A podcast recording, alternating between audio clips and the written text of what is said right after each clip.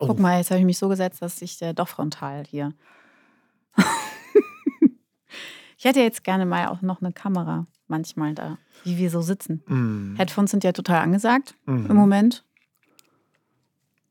Kann ja eigentlich nur cool sehen. Das ist total. Also, wenn ich dich jetzt so anschaue mit cool. diesen Kopfhörern drauf, das sieht einfach unglaublich cool aus. Krass, oder?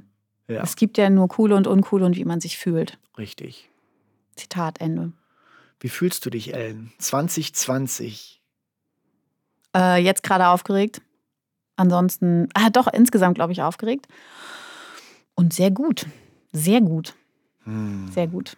Ich freue mich. Freust dir? Ja, ich freue mich eigentlich, also ich freue mich jetzt schon. Ich freue mich jetzt nicht auf irgendwas, weil ähm, da kommt ja nichts. da kommt nichts. Ja. Daran werden wir ganz hart arbeiten, dass hier bei diesem Podcast mal wieder nichts rauskommt. 2020 hat ja auch zwei Nullen drin, also sehr vielversprechend fürs Nichts, finde ich schon mal. Ja, auf jeden Fall bei den zwei, ne? Also nicht bei der zwei, sondern bei dem, was da rechts daneben ist. Mhm. Könnte das schwarze Loch sein, in dem alles vergeht. Mhm. Man weiß es nicht. Oder man kann es mit Dingen füllen, die man sich immer gewünscht hat. Mhm. Ähm, wir sind ja hier wegen der School of Nothing. Und ich würde dir gerne mal fragen, was denn jetzt, hast du auch nichts vor? Ich habe mir tatsächlich nichts vorgenommen für dieses Jahr und zwar mit dem wunderschönen Motto Nichts als Improvisation. Hm, also ist ja schon dann was. Vermutlich. Also ich Okay. habe mir wirklich vorgenommen, einfach mehr Improvisation zu machen in diesem Jahr. Das ist ja so meine ganz große Leidenschaft, Improvisationstheater. Und dabei parallel so ein Stück weit mehr übers Nichts herauszufinden und vielleicht sogar dem Nichts mit Hilfe der Improvisation einen Ausdruck zu geben. Mhm. Wie, wie ähm, tust du das? Also jetzt haben wir ja 20 Tage in diesem Jahr. Oh, wir sind mit dem 20. Tag in diesem wunderschönen Jahr. Perfekt. Ähm, wie sieht das aus, wenn ich mir das äh, vorstelle? Wie, wie tust du das? Also ich probe ja ohnehin häufig im Theaterhaus Mitte und ähm, da habe ich ja schon immer auch mh, durchaus auch alleine geprobt mit mir für Solo. Und dann ist es ja auch so, ich ähm, buche da so einen Raum für zwei Stunden, gehe da rein, mache zu und nehme mir erstmal nichts vor. Und ich sitze da manchmal wirklich zwei Stunden auf dem Stuhl und gucke auf die Uhr und denke mir, Mensch, schon zwei Stunden wieder um.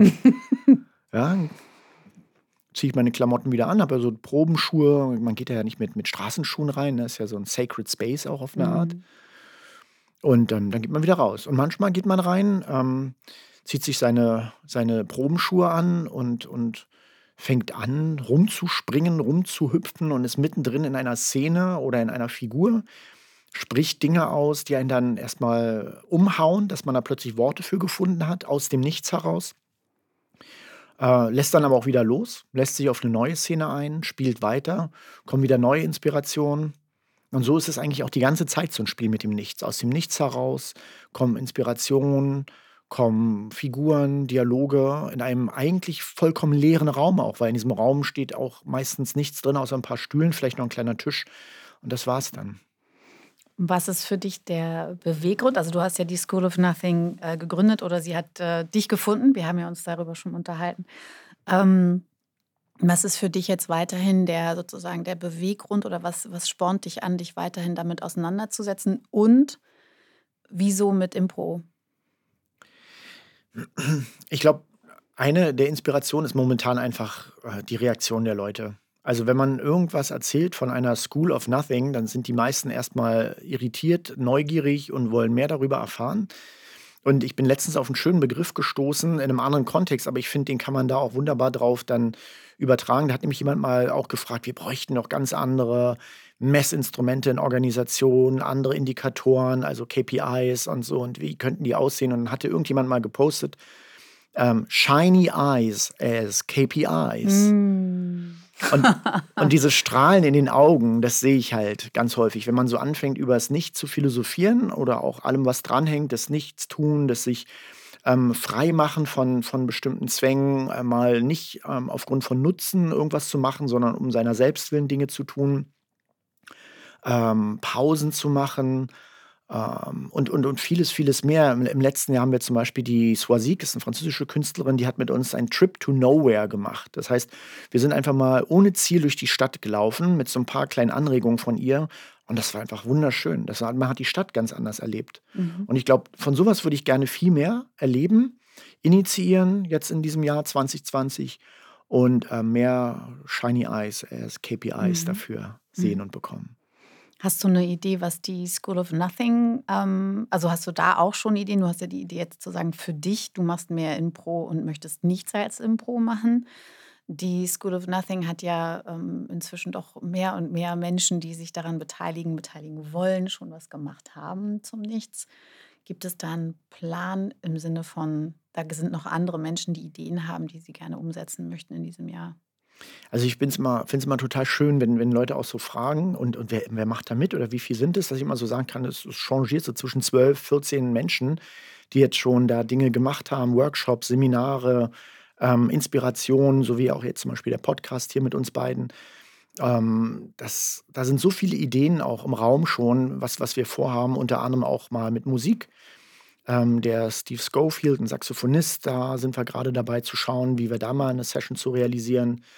Also da gibt es ganz viele, ganz viele Ideen gerade oder auch größere Veranstaltungen, die in Berlin stattfinden, dass wir da einfach auch mal so ein Room for Nothing generieren und so, so, ein, so ein Space, wo eigentlich erstmal gar nichts stattfindet und wo die Leute, die da aus dem ganzen Trubel und Geschehen hinkommen, einfach auch mal äh, zur Ruhe kommen können und gleichzeitig nochmal eine andere Qualität kennenlernen.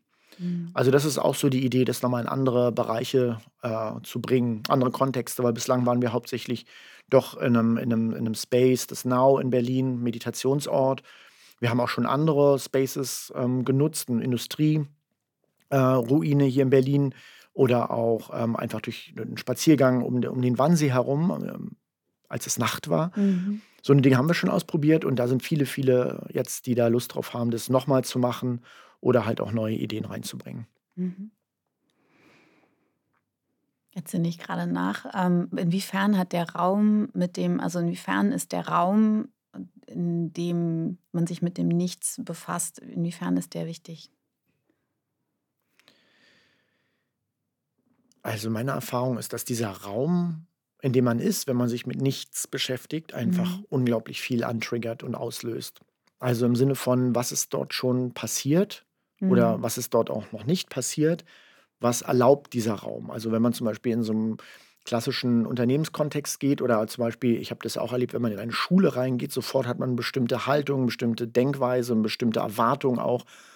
Und wenn man halt in einen Raum reinkommt, der irgendwie so noch nicht definiert ist oder irgendwie anders bespielt wird als vorher, zum Beispiel diese Industrieruine da in, in Pankow, dann eröffnen sich plötzlich ganz andere Assoziationsräume. Wenn man dann zum Beispiel improvisiert, so was wir da gemacht haben unter der Überschrift Nothing in Common, hatten wir da zu dritt so ein, eine Performance mit Musik, Tanz und, und Sprache. Und all das, was da passiert ist, wirkt natürlich völlig anders in so einem Raum, der nochmal mitspielt auf eine Art und auch noch sehr offen ist für Interpretation, als wenn man das in einem bestimmten Setting macht, von mhm. einem Bürokontext oder von einem Theater ich, ich finde es halt auch schön, diese, diese, diese Momente halt raus aus solchen eigentlich als für Kunst vorgesehene Räume zu holen und, und nicht so anders erlebbar zu machen. Mhm. Mhm. Kann ich gut nachvollziehen. Ich kenne das einfach nur aus meiner Arbeit mit äh, in Workshops. Das sind Zeiten der Sparmaßnahmen, wo die Unternehmen dann sagen, nein, wir können uns das leider nicht leisten, wir können nicht in irgendeinen anderen schönen Raum uns jetzt einmieten, sondern das machen wir bei uns. Wir haben da so Räume. dass genau das, was du gerade beschreibst, dass die was anträgern und dass die Leute, mit denen ich dann arbeite zu einem bestimmten Thema, in der anderen Rolle aber verbleiben. Und dass es denen viel, viel, viel schwerer fällt, überhaupt das loszulassen. Und ich glaube, hm, für mich ist es genau das Interesse an der School of Nothing zu sagen, dieses Nothing für sich erlebbar zu machen, bedeutet ja auch erstmal, sich dessen gewahr zu werden, was da alles eigentlich ist was wir so als äh, Hygienefaktoren oder als selbstverständlich erachten, was es aber überhaupt nicht ist. Und da diesen ersten Schritt hinzukriegen und zu sagen, so, wow, da ist so viel Thing oder Some, ja, dass ich, dass ich erstmal das alles sehe, um das beiseite zu schieben oder das auch gar nicht im Sinne von weglassen, loslassen, das ist böse, aber zu sagen, da ist ja unglaublich viel, das ich bin, das mich umgibt, ähm, dessen ich die ganze Zeit ähm, gewahr werden muss, um in meinem Leben zurechtzukommen oder durch den Alltag zu gehen, dass ich dieses No Thing ähm, tatsächlich, damit tue ich mich schwer, also nicht jetzt ich, doch ich mich auch, aber auch meine, äh, viele meiner Klienten und Kunden. Und deswegen auch die Frage nach dem Raum. Ich empfinde es als sehr viel angenehmer, ähm, dann in Räumen zu sein, die einem nicht sofort eine Rolle übergeben. Ja? Ähm, und dadurch ja allein schon vielleicht irritieren oder zumindest einen Freiraum geben, um dann sagen zu können, okay, wer, wer möchte ich hier sein oder was, worum geht es hier heute? Und das nicht vorher zu bestimmen. Ja? Ich finde es insofern ganz schön, weil es nochmal anknüpft auch auf meinen Hintergrund mit der Improvisation. Weil das auch da ein ganz wichtiges Moment ist, dass everything's an offer, also alles ist ein Angebot. Und egal, womit ähm, der Spielpartner, die Spielpartnerin kommt, ähm, es ist gut.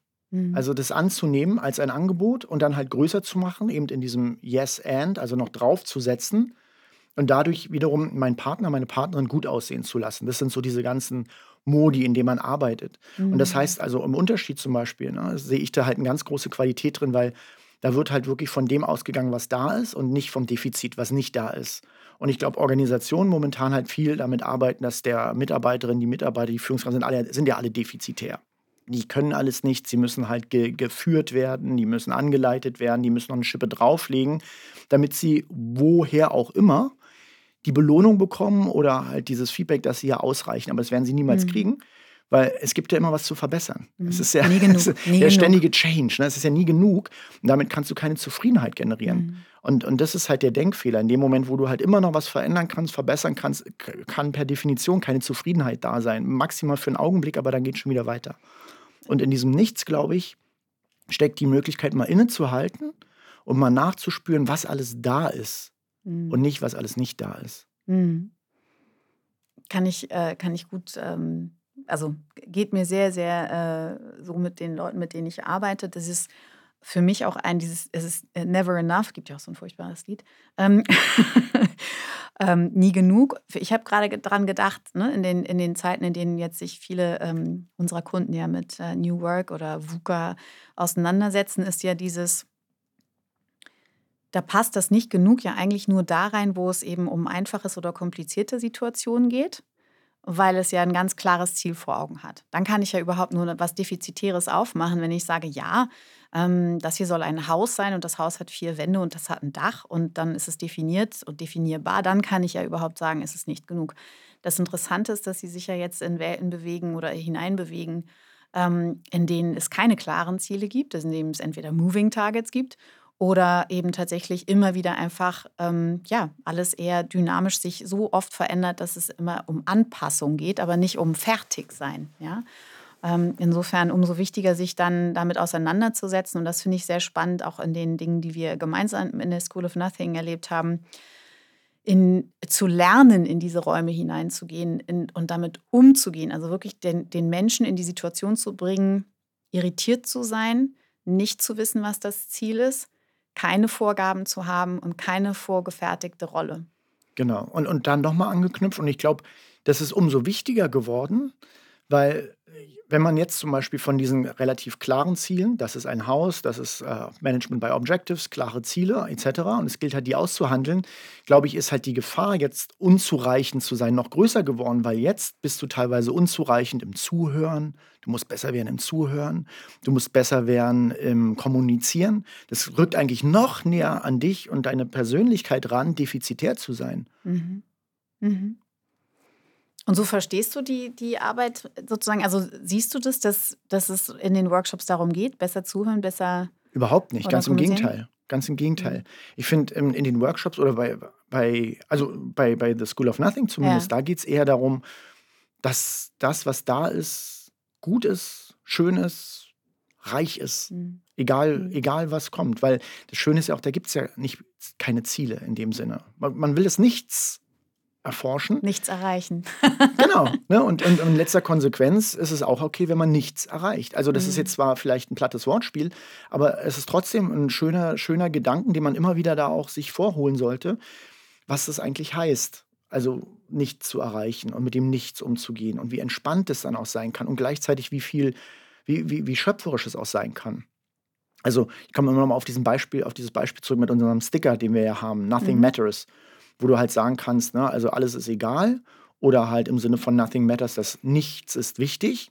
Oder halt dritte Konsequenz, astrophysikalisch, dass halt die ganze Materie, die uns so umgibt, aus dem Nichts heraus entstanden ist. Ja. Und das ist schon eine Hausnummer, ne? Also Ja. was so alles aus Nichts kommen kann. Ja, der hat äh, viel Anspruch. Also ich habe den sowohl auf meinen Koffern, was immer schön ist, weil ich sie dann sofort erkenne. Ähm, Entschuldigung nochmal an den Menschen, dessen Koffer ich das letzte Mal mitgenommen habe. Seitdem habe ich diese Aufkleber auf meinen Koffern ähm, und, und auf meinem Laptop. Das heißt, doch immer ziemlich präsent, äh, wenn ich unterwegs bin. Und die Reaktionen sind wunderschön. Und das finde ich das Interessante. Die Leute reagieren auf diesen Anstoß, den das macht, oder auch die T-Shirts, ähm, immer positiv. Ich habe noch nie erlebt, dass jemand darauf, ähm, also irritiert, man sieht das Fragezeichen im Gesicht, aber immer mit einem verschmitzten Lächeln dazu oder mit einem, mit einem positiver, mit einer Zustimmung. Ja. Ähm, was mich dazu bringt, wirklich zu denken, es ist offensichtlich, ähm, ja, es hat was mit, mit äh, Witz zu tun oder aber auch mit einem Bedürfnis. Es ist auf jeden Fall keine Wider, kein Widerstand, ja, sich damit auseinanderzusetzen. Mhm. Es, es öffnet was. Und das würde mich jetzt auch gerne mal so in deine Richtung bringen. Hm. in Richtung 2020.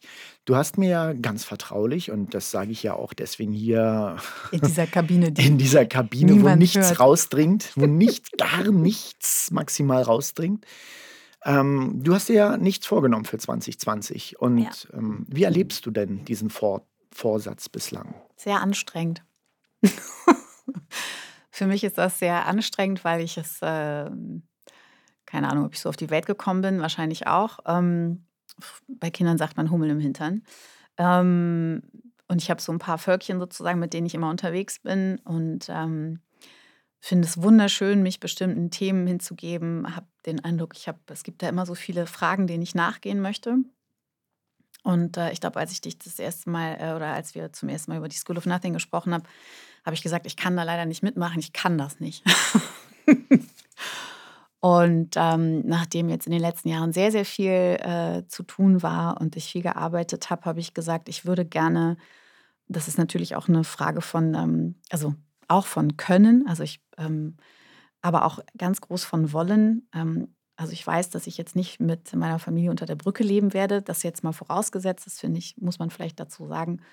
Ähm, ich habe Aufträge für dieses Jahr, aber ich habe mir vorgenommen zu sagen, ich werde nichts tun im Sinne von, ich gehe jetzt nicht in die Welt und suche nach etwas, sondern ich möchte mal schauen, wie es ist, wenn die Dinge passieren. Ne? Also im Sinne von Emergenz. Ich glaube fest daran, dass wenn ich mich in diesem Jahr den Dingen widme, die rein basiert sind auf dem, was meine Intuition mir sagt, ähm, dann bin ich gespannt, was passiert. Also insofern ist es ein bisschen geschummelt, weil es ist ein Experiment, das ich nur durchhalte, indem ich mir das als Projekt vornehme. Aber es ist auch schön, sich nichts als Projekt vorzunehmen. Ja, das ist, also, und das ist ähm, wirklich mit viel äh, inneren Kämpfen mit Antreibern, die da jahrelang, jahrzehntelang ihr Wesen getrieben haben, hat das zu tun. Und gleichzeitig ist es für mich ein Experiment, weil ich eben viel in diesem, ähm, in dem Feld, ähm, was bedeutet Leben in VUCA, diesem äh, so furchtbar ähm, Buzzword benutzten Akronym. Aber für mich ist schon, dadurch, dass ich mich eben viel auch in Einzelcoachings ähm, mit den Klienten damit auseinandersetze, die eben das so empfinden, ja, also die empfinden sich in, ähm, selbst in einem Umfeld, in dem sie eben diese Klarheit vermissen, in dem sie eben nicht mehr sagen können, so und so, da geht's lang. Ja, es sind viele Führungskräfte. Mm, Dass ich selbst für mich tatsächlich wissen möchte, welche menschlichen Kompetenzen braucht es eigentlich, ähm, um damit besser leben zu können. Und zwar eben nicht das zu fürchten und als den Feind zu bekämpfen. Und das sehe ich eben doch an vielen, äh, in vielerlei Situationen gar nicht bewusst, aber dass eben quasi die Kräfte aus diesen, aus der gewohnten Maschinerie, ähm, wir schaffen das und wir sind Experten und äh, wir haben so und so viele Jahre auf dem Buckel, ähm, dass diese Kräfte wieder hervorgeholt werden und die Mechanismen aber angewandt werden, die eben eigentlich von früher stammen und die jetzt aber gar nicht wirken können. Ähm, und zuallererst ist für mich dann interessant, ja, was, ähm, was, wie geht es denn den Leuten, die in eine komplexe Situation kommen, die unsicher sind? Also Umgang mit Unsicherheit ist ein ganz, ganz großes Thema. Und, und deine Strategie ist ja da zum Beispiel, dann eine grüne Bohne in die Nase zu stecken. Zum Beispiel, ja. Und zu gucken, ähm, wie fühlt sich das an? Quatsch machen, ganz mhm. viel Quatsch machen. Und ähm, nicht immer in dieser Rolle zu sein, ich schaffe das, ich weiß das, ich kann das, ich kann das vor allem besser als die anderen oder ich muss es besser als die anderen können, was viele Führungskräfte einfach auch immer hatten. Aber dann zu sagen, in welcher anderen Rolle, in diesem Nichts kann ich eigentlich noch einnehmen. Zum Beispiel die des Narren. Dazu vielleicht mal eine kurze kleine Anekdote. Ich hatte ja letztens auch das ja. Vergnügen, mit, einem, ähm, mit einer Organisation, mit einem Unternehmen aus dem Automobilbereich zu tun mhm. zu haben. Da ging es auch unter anderem auch um die Frage agiler Arbeitsmethoden und, und ganzen, ganzen Themen, die da so sind. Und dann war auch zum Beispiel Meetingkultur eins. Mhm. Und dann haben wir auch gesagt, ja, wir müssen unsere Meetings effizienter machen und es kann doch nicht sein und so. Und was gibt es denn da so? Und da wurden so ein paar Methoden aufgelistet. Und dann sagte ich zu einem bestimmten Zeitpunkt, hm, wissen Sie, ich hätte auch noch eine Idee. Wie wäre das denn, wenn Sie einfach Ihre Autoabgase in den Meetingraum einleiten? wo Sie Ihr Meeting haben, da haben Sie automatisch gleich einen Grund, schnell fertig zu sein. Und? Wie war denn die Reaktion? Ich merkte, da war so eine leichte Irritation. Man schaute mich so an und es war erstmal nicht klar, was, was ist das? Also ich merkte so den, den Fehler in der Matrix. Der ja. war so im ganzen Dürfen wir Witze spüren. machen hier? Ja, dürfen wir Witze machen? Was meint er jetzt genau damit? Greift er uns jetzt an oder ist es ein Hinweis auf etwas, was sinnvoll wäre? Oder gibt es dann noch eine andere Message? Mhm. Fand ich total spannend. Und das Interessante ist, das hängt mir immer noch nach ja. und gleichzeitig arbeitet es auch immer noch. Also ich merke, dass sie diesen Satz am liebsten nicht gehört hätten, ja. habe ich manchmal den Eindruck. Und gleichzeitig arbeitet aber dieser Satz. Ja, und das und, ist ja die Irritation. Das ist ja genau die Irritation, die es braucht. Genau. Sonst würden sie ja nicht, also sonst machen sie ja weiter. Sie und müssen ja entgleisen. Ich, genau. Und das finde ich gerade so spannend, also in Anbetracht, was du auch gesagt hast, ne? also das, die Sache mit absurd, mit Humor in Organisationen zu arbeiten, mhm. da ist für mich natürlich School of Nothing auch ein Irritationsmoment, was auch in seiner Absurdität ja. eine wunderbare, wunderbare ähm, äh, Kraft entfalten kann. Letztes oder noch, noch ein Beispiel, jetzt äh, vor zwei Tagen hatte ich mit einer Professoren zu tun auf einer Veranstaltung aus von so einer äh, Wirtschaftshochschule aus Hamburg. Mhm. Und die war so geflasht, dass sie gesagt hat, okay, da müssen wir was draus machen. Ich werde eine Masterarbeit rausgeben, wie man nichts messen kann. Ja. Das wird. Und das fand ich so interessant. Spannend. Ja. Was ja auch wieder, also finde ich sehr, sehr spannend, weil ich ähm, eine Faszination, die äh, mich auch zur School of Nothing äh, immer wieder treibt, ist ja, dass es, wir sprachen auf dem Weg hierher darüber, dass es unwesentlich ist. Ja, und dieses, dieses, dass, dass, dass nichts scheinbar ein, kein Wesen hat. Ich bin davon überzeugt, dass es ein Wesen hat. Also auf jeden Fall hat es ja schon eins, sonst müssten wir, also hätten nicht so viele Leute Angst davor. Ja? Also irgendwie hat das ja auf jeden Fall irgendwas in unserem Kopf, ist ja, ja etwas, eine Vorstellung stehen. vor dem Nichts. Vor dem Nichts, ja, vor dem stehen ist ja so Also das, das heißt, unsere Amygdala wird getriggert ja, und schreit Alarm, Alarm, Alarm und die einen rennen drauf zu mit den Speeren. Also so erlebe ich einfach viele Unternehmen gerade. Ja, wir rüsten auf. Ähm, wir machen die Schotten dicht, ja, also sozusagen auch Schotten dicht machen und sparen Effizienzen. Auf Effizienzen achten ist ja auch ein, die Burg macht jetzt dicht. Ne? Wir leben von unseren eigenen Ressourcen. Erinnert mich so an Königreiche. Ne? Der Feind kommt, der wird von außen kommen. Ne? Und äh, wir bereiten uns darauf vor. Ja, oder wir, wir fliehen oder wir, ne, also Fight, Flight und Freeze als, als drei verschiedene Arten, um auf Angst und Stress zu reagieren. Und das ist das, was ich gerade beobachte in bestimmten äh, Organisationen. Und für mich ist genau das Spannende zu sagen, ja, wovor, was ist denn da bitte schön der Feind? Also warum muss VUCA denn etwas sein, das Schlimmes, worauf man, wovor man Angst haben muss? Und das ist genau der Punkt, wo ich sage, das ist ja quasi auch der Selbsttest an mir die Sorgen oder die Ängste oder die Verunsicherungen, die jetzt bei mir in Gang kommen, die gucke ich mir an. Ja, und das ist genau die Instanz, die ich so wichtig finde. Und ich finde, das hat was mit Impro zu tun. Ja, ich sehe da quasi die Bühne und ich arbeite teilweise auch mit Klienten so, ähm, sich sozusagen diese Bühne vorzustellen und diese Anteile, die man hat, die auf die Bühne zu stellen. Und letztendlich darf es aber eigentlich nicht an jemandem fehlen, der da sagt, okay, das ist die Bühne und ich mache das Drehbuch oder ich bin Regisseur und ähm, ich kann das betrachten, wo die Angst sitzt. Ich kann betrachten, wo die, ähm, ich weiß gar nicht, die letzte Klientin hat irgendwie von der, der, der großen Liebe oder sowas gesprochen. Also jedenfalls gibt es ja sehr, sehr viele verschiedene Anteile, die da drin sind. Und aus meiner Sicht wäre es wichtig zu gucken, bevor wir uns aufrüsten oder äh, fliehen vor diesem ich weiß es nicht, ne? was kommt da, wir wissen es nicht. Ähm, gibt es eine weitere Finanzkrise? Wir wissen es nicht. Ja? Äh, wie werden die Märkte auf den Brexit reagieren? Wir wissen es nicht. Ähm, das erstmal anzugucken, wie, okay, wie, wieso fürchten wir das? Dieses und was will dieser Amygdala? Mhm. Was ruft die Amygdala? Ja, abgesehen von der Amygdala, da stehen noch ein paar andere und ich denke, das sind diese anderen Ressourcen, von denen du sprichst. Wir haben so wahnsinnig viel. Ähm, lieber die zu nutzen und nicht nur auf die Amygdala zu hören. Als du, als du nochmal diesen Kampf gerade so angesprochen hast, ne, so dass in diesem Kampfmodus äh, auch nochmal, ist mir halt auch immer wieder, fällt mir auch auf, dass wir halt viel in diesen, in diesen Begrifflichkeiten immer noch sprechen. Ne? Mhm. Also auch so im Wirtschaftskontext ist halt viel Krieg, Kampf, Gewinner, Verlierer.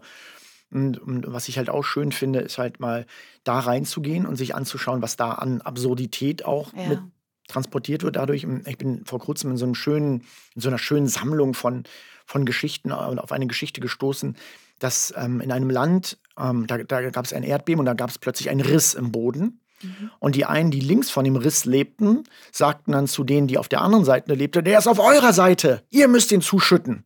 Daraufhin sagten die auf der anderen Seite, aber nein, nein, nein, nein, der ist auf eurer Seite, ihr müsst ihn zuschütten.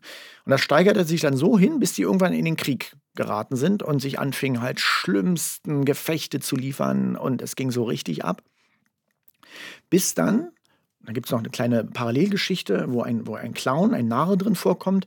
Und dieser Clown, dieser Narre, der, der erträgt es irgendwann nicht mehr. Der springt dann irgendwann in diesen Graben rein, in diesen Riss, der da im Boden ist, und fängt an, da dran zu ziehen und zu zerren und ziehen. Und dann kommen die Soldaten, gucken dann so in diesen Graben runter und sagen, was, was machst du denn da? Was, was soll denn das? Was, was glaubst du denn bewirken zu können? Und er so, ich versuche diesen Graben mit Gewalt zu schließen. Und die gucken sich so an. Und er guckt wieder hoch und sagt, so wie ihr! und daraufhin haben die Soldaten verstanden, dass sie da ziemlich Mist gebaut haben und der Krieg war beendet. Allerdings, und das finde ich interessant, geht die Geschichte recht traurig aus, weil dieser Graben schließt sich plötzlich wie magisch, nachdem dieser, diese, diese, diese, dieser Zauber aufgehoben war und begräbt den Clown unter sich. Krass. Wie, wie liest du das? Ich lese das so, dass es zu bestimmten Zeiten eben diese Figur braucht, diesen mhm. Clown, diesen Trickster und so weiter, der dann aber auch irgendwann quasi sich überflüssig machen muss mhm. oder überflüssig gemacht wird. Mhm. Aber es braucht diese Figuren, die bestimmte Dinge benennen, damit Leute ihre Muster erkennen, durchbrechen können, weil es sonst gar nicht geht. Die, die mhm. erkennen nicht, was sie da gerade tun, weil sie so drinstecken in diesen alten Verfahrensweisen und Haltungen, so wie letztens hatte ich nochmal so ein, so ein Interview gesehen, auch von einem, der kam von, von Raumfahrtprojekten. Und irgendwann fiel ihm auf, dass die da immer, auch, auch bei Elon Musk und so, wird ja immer von, ähm, davon gesprochen, den Mars zu kolonialisieren. Bis er dann mal gesagt hat, sagt mal, ihr wisst schon, was das heißt, nicht? Also wir, wir sind ja eigentlich hier, äh, wir sprechen über von Post-Colonialism, also dass hier eigentlich, dass wir den Kolonialismus über, überwunden zu haben glauben. Mhm. Aber jetzt planen wir schon, das in die nächste Kolonie sozusagen zu errichten. Also wenn wir, wenn wir es nicht schaffen, in unserer Kultur aus bestimmten Denk- und Verhaltensweisen rauszukommen, was glauben wir dann, was wir mit anderer Technologie auf einem anderen Planeten irgendwie überhaupt erreichen können oder wollen? Mhm. Und das finde ich so spannend, diese Denkmuster zu irritieren, zu hinterfragen. Und dazu gehört für mich auch zum Beispiel das, das Nichts, als in, in einer Gesellschaft, die ja immer mehr will und alles will und, und, und Angst hat davor, mhm. nicht zu haben.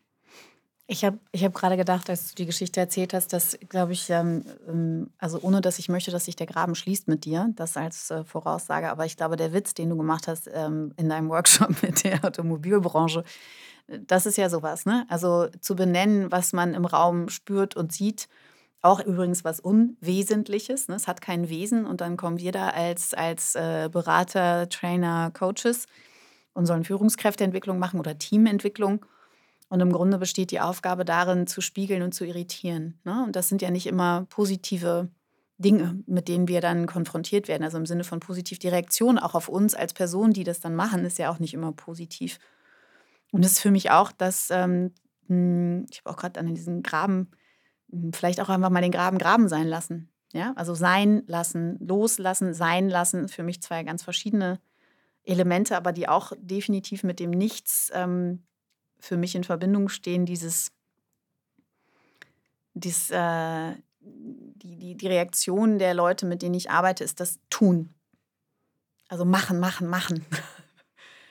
ähm, und das eben nicht zu tun ähm, und zu schauen, was da kommt und ob die Lösung eigentlich schon da ist. Ja, das finde ich ist ein Element davon und das ist, ähm, tut den Menschen, die eben auch immer auf Effizienz getrieben sind, ne, auch wieder, wir müssen effizientere Meetings haben.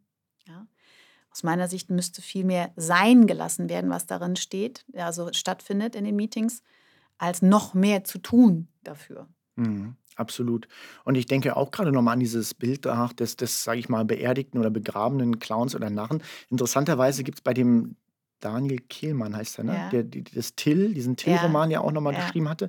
Zum Schluss hin gibt es auch eines, das vorletzte Kapitel ist auch, dass, dass Till Eulenspiegel in so einem Graben verschüttet wird, aber dann wieder auftaucht. Und das, das habe ich auch nochmal, weil, weil ich finde es ja auch interessant, dass diese Narrenfigur, die ja im Tarot auch eine Null hat, ne? also Ja. der Narr so von seiner, von seiner Nichtigkeit ausgehend ja unglaublich viel Potenzial hat, dass der immer wieder verschwindet. Also Mhm. wie, wie auch so ein Stück weit, er bewirkt was, aber dann ist es auch egal, ob er da ist Ja. oder nicht. Es geht dann halt weiter. Aber er taucht wieder auf, wenn er gebraucht wird, auf eine Ja. Art, an irgendeiner Stelle. Es ist halt so ein Archetyp. Das ist so eine Energie, so eine Kraft, die halt irgendwo immer wieder ist, die aber auch wieder verschwinden kann und damit noch nicht mal ein Problem hat. Und das finde ich auch so charmant daran, finde ich. Mir fällt gerade ein, dass ich ein äh, Buch geschenkt bekommen habe letztes Jahr. Das heißt Peking-Falten. Hast du das gelesen? Mhm. Peking-Falten, ganz kleiner Erzählband von einer äh, chinesischen Autorin, die dafür den von mir vorher vollkommen unbekannten Hugo Award gewonnen hat ähm, für Science-Fiction-Geschichten. Und ist die Geschichte, ähm, also erstmal Peking-Falten tatsächlich so gemeint. Ähm, die Stadt Peking wird in einer unbekannten Zukunft, ähm, gibt es zu viele Menschen, also die Ressource, die es in der Stadt gibt, die muss reduziert werden und sie wird eingeteilt in bestimmte äh, Segmente und die sind dann gefaltet. Also die Menschen, die dann eben in einer bestimmten Zeit nicht äh, leben, nutzen dürfen, diese Stadt, werden eingeschläfert für eine Weile. Also wir kommen in ein äh, künstliches Koma für eine Weile und erst dann, wenn wieder ihre Falt äh, dran ist, also sozusagen aufgefaltet wird, ihr Anteil, ihr Kiez, ähm, dann kommen, äh, erwachen sie wieder aus diesem Schlaf. Und der Protagonist ist ein Mensch. Es gibt natürlich, ähm, nicht natürlich, aber es gibt verschiedene, im Grunde wie verschiedene Kasten. Also es gibt natürlich unglaublich die High Society, die hat auch am längsten Zeit, die darf am längsten wach sein. Dann gibt es darunter eine, eine arbeitende Bevölkerung, die ich mh, für mich am ehesten der entspricht, mit der wir äh, sozusagen unseren Klienten und äh, Kunden zu tun haben, nämlich die Wirtschaftsmenschen, ähm, die wirklich sozusagen aus, der, aus dem harten Business kommen und quasi diese Maschinerie eigentlich im Gang halten, damit diese Ressourcen zustande kommen, aber ein sehr gutes Leben dabei führen. Und dann wird es immer quasi, ähm, wenn wir hierarchisch sprechen, immer tiefer und dann kommen die Leute, die letztendlich den Müll sortieren. Aus dieser, äh, aus dieser ähm, Kaste stammt der Protagonist. Und er wird, weil man unter diesen verschiedenen Anteilen von Peking, die unterschiedlichen Wachzeiten eben, darf niemand durchdringen. Aber es braucht Boten. Und da muss ich gerade dran denken, der Narr, der quasi diese zwei äh, streitenden Völker äh, zusammenbringt, wieder durch den Graben und hier bei Peking gefalten der Protagonist, der aus diesem aus dieser eben niederen, in Anführungsstrichen, Kaste kommt und dann ein Botschafter sein soll für ein sich liebendes Paar, die sich zwischen den oberen beiden Welten verliebt haben, aber nicht miteinander kommunizieren können und dürfen. Sehr, sehr spannend. Achtung, Spoiler. Ähm, am Ende ähm, er überbringt diese Botschaft, er verletzt sich dabei auch und das ist sehr, sehr schwer, aber er lernt jemanden kennen, er wird gefangen genommen und er, wenn er an den Falschen geraten wäre, würde er auch für immer in Gefangenschaft kommen, aber derjenige kommt selber, also hat sich irgendwann hochgearbeitet. Und am Ende hat er das Geld verdient, um seiner Tochter irgendwie ähm, Geld, ähm, also Geld zu besorgen, sodass seine Tochter ähm, zumindest zur Schule gehen kann, also Bildung ihr zuteil werden kann alle anderen Informationen, die er gesammelt hat, die er nutzen könnte, ähm, und wo man als Leser denkt, so, oh Gott, jetzt passiert noch mal was ganz Großes und es wird eine große Umwälzung geben, macht er nicht. Also er lässt es sein. Und das fand ich, ähm, ich habe es gelesen und dachte, wie versöhnlich. in dem Jahr, in dem ich sozusagen auch sage, ähm, ich lasse die Dinge sein, ja, ich versuche nicht selber Hand anzulegen und groß irgendwas äh, zu tun, damit etwas wird, mh, ist dieses Sein lassen auch versöhnlich. Mhm. Ja.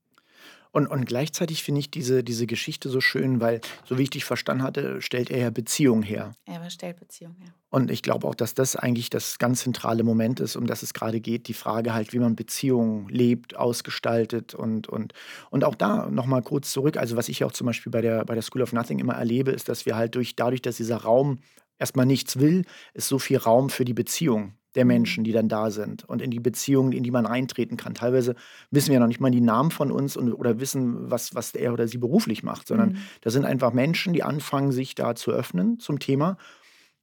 Und es entstehen Beziehungen und zwar auf, auf unterschiedlichsten Art und Weisen und Ebenen. Und das finde ich auch nochmal ganz, ganz schön auch an der Geschichte, die du gerade erzählt hast, weil das ist auch etwas, was mich für 2020 definitiv ähm, begleiten wird. Also gerade Improvisation spielt ja auch viel mit Beziehungen zwischen den Spielerinnen und Spielern auf der Bühne. Und das noch mehr herauszufinden, wie entstehen Beziehungen, ähm, was macht gute Beziehungen aus, ähm, glückliche Beziehungen von mir aus auch gern. Ähm, das, das glaube ich, ist auch nochmal eine ganz, ganz tolle Qualität. Äh, definitiv. Also ich glaube, das ist letztendlich auch die, die, die Arbeit, ähm, die ich mache, ist eigentlich letztendlich, und deswegen finde ich diese Frage mit dem Raum auch so interessant, ähm, dass es Raum anbieten und Zeit anbieten. Ähm, und dann zu schauen, was sind die wesentlichen Faktoren. Du kannst es natürlich nicht verkaufen. ich habe hier Raum und Zeit, wer möchte was. Ähm, letztendlich geht es aber immer wieder, ähm, ich würde sagen, ein Großteil der Arbeit, die wir da machen oder die ich mache mit den, mit den Kolleginnen zusammen, da geht es darum, ähm, die nennen das immer gerne den Raum halten. Ja, und was ist das? Das heißt letztendlich zu, anzuerkennen, was da schon alles ist und nicht reinzugehen schon mit einer vorgefertigten Meinung so und wir arbeiten jetzt XY ab. Ja, ähm, das ist nicht so sozusagen so, wenn ihr hier rauskommt, müsst ihr es einmal eins können, ja, ähm, sondern zu schauen, welche Ressourcen sind da und gleich so zu arbeiten mit dem, was vorhanden ist oder auch mit dem, was nicht angesprochen wird. Ja. Und da denke ich, ist die Rolle dieses, dieses Narren, ja, der so ein bisschen piekt und Narrenfreiheit auch besitzt. So sehe ich auch ähm, in vielen der, der äh, Arbeiten als Coach oder auch als eben in den Workshops tatsächlich die Rolle. Ähm, mit der sicherlich nicht immer alle zurechtkommen, gleichermaßen. Da möchte ich mal kurz dranbleiben, weil ich erinnere mich zum Beispiel an eine Situation, ich weiß nicht, ob ich dir das per SMS geschrieben hatte ja. oder wie auch immer, da hatte ich gesagt, du Närrin. Ja. Und da hattest du erstmal so irritiert gewirkt, glaube ich. Also zumindest hatte ich den Eindruck. Was, ich glaube, was weil ich an Karneval gedacht habe. Ach so, okay. Okay. Aber, aber dennoch nochmal nachgefragt, was, ja. was, was würde das denn für dich noch jetzt nach sich ziehen, als Närrin in der Welt zu sein, auch wenn du schon Teile davon lebst, als, als Coachin oder auch in anderen Bereichen. Aber was sind vielleicht noch so Dinge, die du gerne noch herausfinden möchtest übers Närrensein? Ja. Oder ähm, erleben möchtest? Es hat ja tatsächlich was bei mir angetriggert, weil ich so dachte, okay, ähm, habe ich diese Mütze auf? Ähm, und ich glaube, ähm, du hast die Bohne angesprochen vorhin. Äh, ich glaube, ich habe das schon immer gehabt. Also ich glaube, ich war immer schon die Närrin, ohne dass ich, ich und der Clown, aber nicht so. Und ich glaube, die Assoziationen sind einfach andere. Ich habe so der, wenn man früher äh, in Klassen guckt, sagt man, okay, da ist die, da ist äh, irgendwie der Coole und da ist eben der Kasper. Und sozusagen, ich, ich war nie in der Rolle der Närrin oder des Clowns in der Klasse.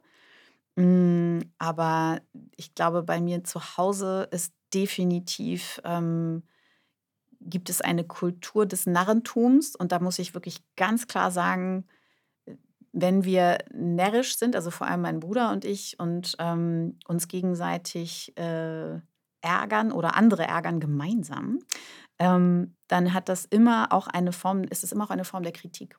Und zwar eine liebevolle Kritik.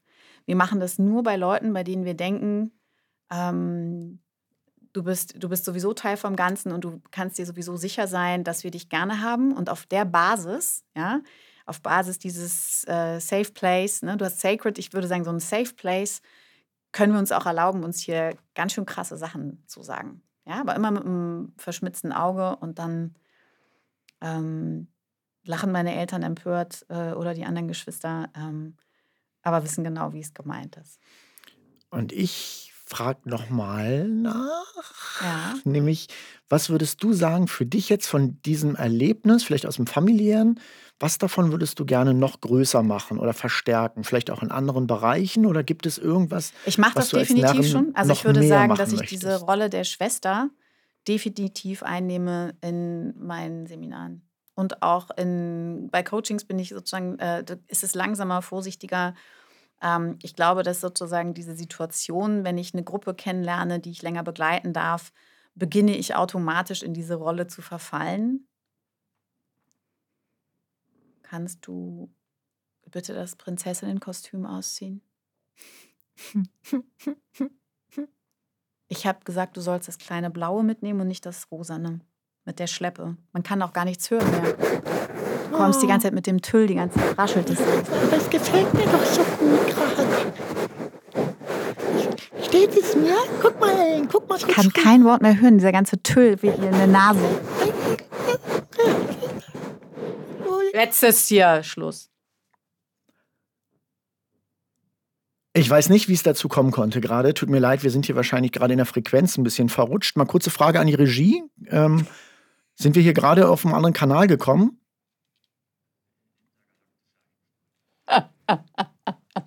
Okay, gut. Das kann natürlich passieren bei solchen Themen.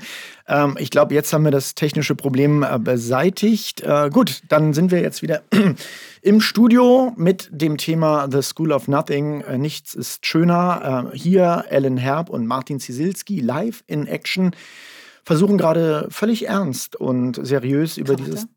Was? Deine Krawatte? Äh, meine Krawatte. Bisschen schief. Warte mal. Kannst du mal kurz übernehmen? Ich muss meinen Knoten nochmal neu machen. Genau, okay. Also wir haben über sehr ernste Dinge gesprochen. Arbeit, nichts tun. Und jetzt ähm, tun wir auch kurz nichts außer trinken. Ah, fresh. Ja, genau. Und so, so will ich arbeiten. Ich will auch mal mit dir arbeiten wieder. Also Mit mir? nichts- Also ja, nicht in diesem Jahr, ist ja verboten. Ja. genau, du willst ja nichts machen. Mist. Dann ist Schon wieder schon- drauf reingefallen, siehst du? Ja. Du hast gefragt, äh, wie ist das? Ja, was will ich verstärken? Ich will, also das, dass ich Quatsch mache, dass ich das sowohl als auch, dass ich ähm, todernst sein kann und das auch wichtig finde, ernst zu sein und sein zu dürfen. Ich finde, das ist nämlich die Kunst des Narren übrigens. Ich kenne jemanden, unfassbar, der ist auch ein ziemlich bekannter Comedian. Ich sage jetzt nicht. Der kann nicht, nicht närrisch sein. Ja, das, ist- Und das kann ich dann ist nicht ernst nehmen. Nee, Genau. das, das kann man nicht mehr ernst nehmen. Dann I mean. Mhm. Finde ich auch nicht. Also ganz krass und äh, das will ich nicht.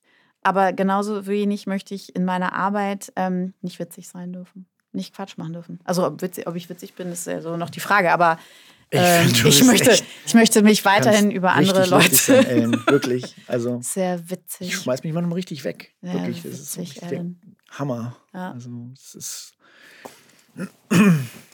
Nothing. Sie trägt ein T-Shirt. Sie trägt ein T-Shirt und ein Pullover, da steht Nothing drauf. Muss ich gerade mal den Zuhörerinnen und Zuhörern sagen, weil sie hier gerade ihr Pullover hochgezogen hat und quasi ähm, geflasht hat. Aber jetzt nicht ganz, sondern nur das T-Shirt, auf dem Nothing steht.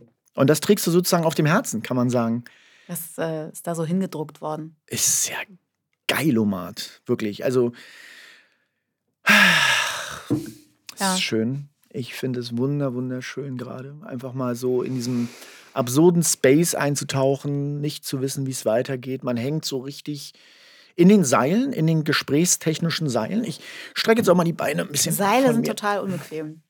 Also in den Ja? Seilen hängen ist total unbequem, oder? Warum sagt man das dann eigentlich? Fünfe gerade sein lassen ist auch sowas Lustiges. Was ist denn die fünf? Ich habe keine Ahnung, welche Das hat fünf mal eine Führungskraft zu meiner Kollegin gesagt bei der Bewertung, ne? beim Bewertungsgespräch. Ja, das sind ja diese, ne? einmal im Jahr kommt dann die Führungskraft und sagt, jetzt sage ich dir mal, was ich so denke. Fünfe gerade sein lassen. Okay. Gut. fünf Finger wahrscheinlich irgendwie, ne? Aber ich meine, warum hat man die vorher krumm gehabt? Ist ja auch die Frage, Genau. ne? Ist ja auch nicht so ein schöner Anblick, so eine Krallenhand, so eine ver Dieselbe Führungskraft hat übrigens mir im Bewertungsgespräch gesagt, das heißt nicht Bewertungsgespräch, aber es war ein Bewertungsgespräch, ähm, ich soll nicht so viel Fragen stellen. Nee. Ja, Fragen ist Kacke. Mhm. Fragen, Fragen sollte man ganz schnell sein lassen. Mhm. Was macht man hier? Wozu macht man das? Darf man das überhaupt? Muss man es tun? Kann man es tun? Wer ist dafür zuständig? Das ist schon hart an der Grenze des, des Aufmüpfigseins. Mhm. du hinterfragst und befragst, bis einer, keine Ahnung, man kennt es ja von den Kindern auch, ne? Warum ist denn das so, Mami? Ja, weil so und so und so. Ja, aber das ist doch, wie kann das so sein? Dass, Ja, das ist deswegen, weil so und so. Ja, aber warum ist das? Dann kommst du ja irgendwann an deine Grenzen Ja, das darf ja nicht sein. und dann bist du nämlich auch kurz vorm Nichts. Genau. Und du darfst da ja nicht hin. Und deswegen sagst du dem Kind was? Hör auf zu fragen. Genau. Hör auf zu fragen. Das heißt, in uns, äh, in, äh, in uns natürlich. Wir machen das natürlich ganz anders mit unseren Kindern, ne? weißt du. Aber alle anderen natürlich sagen dann, ne, hör jetzt auf, das nervt. Und dann lernt das Kind, es nervt, wenn es Fragen stellt. Dann 18 Uhr, jedenfalls in den 80er Jahren, guckt es dann Sesamstraße. Und was singen die? Wer wie was, wer wie was, wieso, weshalb, warum? Das sind ja lauter Fragen. Ist ja. Hm, Wer komisch. nicht fragt. Ja, aber weißt du, das Schöne ist dumm. ja, auch das gehört ja dazu. Weil du musst ja erstmal quasi, also das, das Schöne ist ja, das ist ja das, das ist ja das Perverse. Das ist ja das richtig Perverse an der ganzen Sache. Ne? Du musst ja die Leute dazu bringen, ihnen quasi zu sagen und einzufordern, ja, stellen Sie Fragen, seien Sie proaktiv, machen Sie. Um dann quasi informell und implizit und strukturell ihnen immer eine reinzuhauen, wenn sie es tun. Genau. Und durch dieses Gefühl von, aber sie sagen doch eigentlich, aber es ist doch durch diese ganzen aber nicht die Widersprüche, richtige Frage. verunsicherst du. Frage. Verunsicherst du. Genau. Und durch diese Verunsicherung, dann bist du halt unsicher. Und dann hast du auch das Gefühl, nicht zureichend zu sein. Und durch dein Unzureichendsein legst du immer noch eine Schippe drauf. Ellen, es passt so schön ineinander. Es Mhm. ist nicht schlimm, dass gesagt wird, du darfst Fragen stellen und gleichzeitig wird es dir verboten. Das Verbieten wäre ja, wär ja nicht so schön schlimm, wenn man es nicht vorher erlauben würde. Ja. Und nur die, die es vorher erlauben und dann gleich wieder verbieten, die haben Macht. Ellen, das ist die Macht. David Graeber hat mal so ein schönes Buch geschrieben über Bürokratie. Wenn man nicht klarkommt und mit den Widersprüchen in den Formularen und sie sagen doch, aber ich muss das und dann müsste ich Ja. das. Die, die von dir widersprüchliche Dinge einfordern können, das sind die eigentlich Mächtigen. Hm. Ich erlebe immer diese, die von dir Widersprüche. Sag mir mal den Satz. Ich habe ihn vergessen. Nein, diejenigen, die von dir Widersprüche einfordern können, Widersprüchliches einfordern können, das sind die eigentlich Mächtigen. Genau. Und das sehe ich in, in sehr vielen, an sehr vielen Orten. Ne? So ein Double Bind. Wasch mich, aber mach dich nicht nass. Das wäre jetzt einfach. Change, change, change. Aber Genau. bitte alles so lassen, wie es ist. Nee, vor allem, nee, change, aber bitte bleib so produktiv. Mm. Ja, also verändere was. Und das ist das, ähm, ich hatte das ja mal in einem, in einem Meetup, ähm, wo dieser Satz Change Engine while flying. Ne, das hat mich sehr beschäftigt. Das stand auch auf einem super Mhm. Und den. Ingenieur zeig mir mal, der das hinkriegt. Ja, und das ist so, wer will in diese Maschine einsteigen? Wer hat da Bock drauf? Ja, zu sagen, ja, wir fliegen jetzt von Berlin nach Stuttgart, schneiden Sie sich an und während des Fluges lehnen Sie sich bequem zurück. Wir werden kurz die Maschine austauschen. I don't Hm. know. Kann ich mich dann bequem Ja? zurücklehnen? Ne? Also da war jemand tatsächlich und der sagte, wir schaffen das. Ähm, ich habe den leider jetzt noch nicht wieder gesprochen. Er ist abgestürzt. wahrscheinlich. Nein, ich finde das ja super, wenn jemand daran glaubt, dass das funktioniert. Und ich glaube, unter bestimmten Umständen kannst du auch Wahnsinniges leisten. Mm, Das, was mir immer nicht gefällt, ist, dass die, ähm, dass sozusagen erwartet wird, das ist auch dieses Wort Effizienz ähm, oder auch eben Performance, dass die, ähm, dass erwartet wird, dass wir diese, diese menschlichen, normalen Gefühle in Transition, ähm, in denen sich Dinge verändern und Leute eben damit unterschiedlich emotional reagieren, dass die wir die bitte beiseite lassen sollen und gleichzeitig sollen wir leisten können. Ja? Und dieser, dieser Leistungsanspruch steht einfach im Widerspruch in ganz vielen Situationen in der Transition. Ähm, oder auch das äh, ja, Wegrationalisieren von eben diesen Freiräumen, von denen wir vorhin gesprochen haben. Der Raum, um zu denken, Raum, um Fragen zu stellen, Raum, um auch Sachen sicherlich beklagen zu können oder aber auch feiern zu können. Ähm, das sehe ich mit großem Bedenken, dass das geschieht in Zeiten von ähm, ja, sogenannter Krise und dann wird sozusagen werden die Schotten dicht gemacht. Ähm, ich habe das letztens verglichen mit der Brotbox meiner Tochter. Das fällt mir auch mal sofort ein. Also die Brotbox meines Sohnes Ja. ist sofort die Metapher, die mir ein. Egal ja, was. Doch, ich spreche Ja. jetzt mal von ihr so Freitag Brotbox. Mhm. Ja. Du denkst so, wäre cool, wenn sie das jetzt auspacken würde. Denkst du, ich sag's natürlich dann nicht und dann kommt Montagmorgen das schöne Ansehen des Inneren der Brotbox, die Mhm. am Freitag nicht ausgepackt worden ist. Ja. So können wir so schön vor uns sehen. Ne? Mhm. Die Reste des Brotes, Ja, die Krümel, halb abgebissen. vielleicht halb abgebissener Apfel Die und dann Gurke. noch eine, die Gurke und ähm, auch vielleicht noch ein kleiner Joghurt oder so. Ja? Ja, So, und wie sich ausgelaufen. das so Ferien Schon leicht angegoren. Genau. Ja, der Duft, der davon ausgeht. Ne? So. Süßlich Also da entwickeln sich modern. Kulturen. Ja? So, und das habe ich jetzt letztens gesagt, ungefähr so stelle ich es mir vor, wenn jetzt bestimmte Branchen ähm, und Konzerne sagen, so, wir haben jetzt kein Geld mehr für Weiterentwicklung und irgendwelchen Programmen. Wir machen jetzt mal die Schotten dicht und sie kriegen jetzt null Budget für Weiterbildung. Wir lassen einfach mal die Brotbox jetzt zu. Und da habe ich gesagt, da kommt sofort die Brotbox meiner Tochter mir Mhm. vor Augen. Wenn, wie sieht das denn jetzt dann bei Ihnen in zwei, drei Jahren aus, wenn wir das Ding mal wieder aufmachen? Und da kommt das Bild der Brotbox und der Burg, die man zumacht, ne, weil die Feinde jetzt kommen und der Organisation, mit denen ich es manchmal zu tun habe, die kommen, stelle ich jetzt mal in eine Reihe. Super schönes Bild. Finde ich großartig. Kann natürlich auch sagen, ja, lass es doch wachsen, was da drin wächst in der Brotbox und guck mal, was daraus passiert. Ich habe mich noch nicht getraut. Vielleicht sollte ich das mal tun. Also nicht auspacken. Bis die Montag. Brotbox platzt sozusagen und das Brotbox neue Leben durchs Zimmer läuft und sagt, hallo, hallo Ellen. Ich habe gerade gerade gerade vorgestern wieder hatte ich mich auch mit einer Kollegin da unterhalten und die meinte halt all diese ganzen defizitären Sichtweisen und so, es mag ja alles sein, aber sie interessiert der Löwenzahn, Mhm. der den Teer sprengt. Mhm. Ja, Und vielleicht ist das ja dann ja. die vergorene Brotbox, die man einfach mal zulassen lassen. muss auch ja. und wartet darauf, dass sich die Kräfte gesammelt haben, bis Ja. sozusagen bam. Was das jetzt im übertragenen Sinne heißen könnte, ähm, lass uns mal kurz drüber Na, das nachdenken. hieß ja für mich jetzt, weil ich ja gesagt habe, ich mache nichts. Ja, Ähm, Einfach mal nicht Brotbox- Coachin sein, Notbox, nicht reingehen in die äh, Organisation. Notbox, Brotbox, Notbox, Die Notbrotbox. Nein, nein. Boxdogs. Ja, Botox. Botox. Botox statt Ja, Brotbox. äh, ich ich habe ja da diese OP. Mal gucken, was passiert. ja, deine Ähm. Brotbox-OP. Ich lasse mir eine Brotbox spritzen. Mami, Mami, du hast eine Brotbox im Gesicht. Okay, Oder ist- Botox. Wir sind Bitte spritzt mir so lange. Botox in die Nase, bis sie aussieht wie eine Brotbox. Das ist mein Ziel. Ich komme auch wieder, falls Sie es beim ersten Mal nicht schaffen sollten.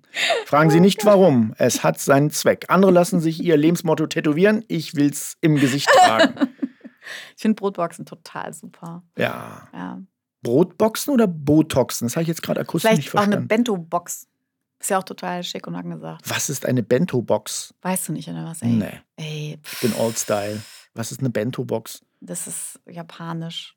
Das ist auch eigentlich eine Brotbox auf Japanisch. Ach so, eine habe ich sogar zu Hause. Es gibt so ganz wunderbare. Mit Gummiband ähm, drum, diese, diese geflochtenen genau. Bänder ringsherum und drin hast du halt so Ja. mehrere Ebenen, die Ja, dir auf zum Beispiel. Ja. Und ähm, japanische Mütter. Es gibt Ich so eine eine Sendung. Ja, guck, aber jetzt hör zu. nicht, Du brauchst ja. eine Mutter dazu. Ja, jedenfalls laut Fernsehsendung, die zwei Stunden mindestens vorher aufsteht, vor dir, du noch so im Bett, gemütlich. Die Mutter steht auf und füllt deine Bento-Box. Und zwar mit Reisbobbele, die aussehen wie glückliche Panda-Bären, Wiesen aus Gurke und Möhre und dann so kleine Gimmicks, die ich, glaube ich, gar nicht mit meiner kleinen, kleinen europäischen Wahrnehmung nicht so richtig deuten kann. Auf jeden Fall dauert das Ganze zwei Stunden und die Kinder kriegen das dann in, der, in die Bento-Box. Die kommt dann noch in einen speziellen Beutel und dann gibt es zur Lunchzeit der japanischen Kinder, packen die aus und jedes Kind kann dann zeigen, was es für ein wunderschönes Essen hat. Ich habe da sofort das Motto, jetzt für, fürs Übertragen in den Firmenkontext. Mhm. Bento-Box statt Inbox. Wie geil ist das denn? Die Mitarbeiter bringen alle ihre Bento-Boxen mit und Mhm. statt sich E-Mails reinzujagen ins, ins E-Mail-Postfach, Ja. Kriegt jeder eine Bento-Box auf seinen Tisch jeden Morgen und findet da seine Panda-Bären oder Ja, irgendwelche Liebesbekundungen in Reis geschrieben. von der Führungskraft. Von der wer macht? Führungskraft, Von ja. der Führung. Die Führungskraft steht also morgens auf und je nachdem, wie viele Leute du hast, hast du 25 Stunden mal zwei, 50 Stunden, Stunden vor dem Aufstehen, stehst du als Führungskraft auf, baust die Bento-Boxen sozusagen, Ja, bestückst die. betriebswirtschaftlich für nichts quasi. Mhm. Das Ja. finde ich gut. Und dann treffen wir uns alle und essen zusammen aus unseren Bento-Boxen. Wobei ich habe auch überlegt, ehrlich gesagt, als du das von der Mutter gesagt hast, wer könnte die Mutter des Unternehmens sein, die für die Mm. Führungskräfte die Bento-Box baut? Hm. Die Frage hat meine Tochter mir ja auch gestellt. Das war klar. Also Wer War sich immer so, schon mal oh, gefragt hat, schade, wen eigentlich nicht. Ellen coacht, das sind ihre Töchter. Das hat sich hiermit Nee, andersrum. Andersrum. Wie die bitte? Töchter coachen. Nee, die Ja. Tochter coachen mich. Ja, sag ich ja. Ach so, ja Entschuldigung. wer, wer coacht Ellen? Deine ja, wer, Töchter. ja, meine ja, Töchter. Genau. Äh, das- Nur dann weiß ich ja, wann ich peinlich bin. Ja. Jetzt zum Beispiel wahrscheinlich. Nein, nein, nein, nein, nein. Hm. Und was, was war deine Antwort, als deine Tochter dich fragte, welche Mutter packt eigentlich den Also sie hat Führungskräften mir das Video gezeigt und fand das eben sehr befürwortend. Mm, Und ich habe gesagt, es tut mir leid, ich ähm, möchte das nicht machen. Ähm, die Antwort war, okay, wir waren im Japan Center in London und haben uns das ganze Zeug angeguckt und gekauft und sie macht sich das selber. Finde ich Wow, toll. das heißt also, die Führungskräfte haben sich verdammt nochmal selbst ihre Drecks-Bento-Boxen zu Ja, oder die packen. Mitarbeiter auch. Auch, Ja. ja. Ich Also pack dir deine eigene Bento-Box. Pack dir eine Bento-Box. Genau. Tu Hm. doch rein, was dir, was du Gefällt. findest, was lecker ist und ein lächelnder Panda zum Beispiel. Schön. Das macht schon glücklich, ja, wenn ich das so sehe, wenn meine Tochter sich da ihre Bento-Box gemacht hat. Das ist, ähm, Und lass mich raten, die packt sie jetzt auch aus. Während früher diese olle Brotbox da vor sich hingammelte, Bento-Box wird Ja. sozusagen rituell gleich nach der Schule rausgeholt und ausgepackt und Mm, Jein. Jein. Mal gucken. Kann ich jetzt noch nicht so richtig sagen. Mal so, mal so. hm. Ja. Schon wieder sind wir einen närrischen Weg gegangen. Wunderbar. Zeit für ein Getränk.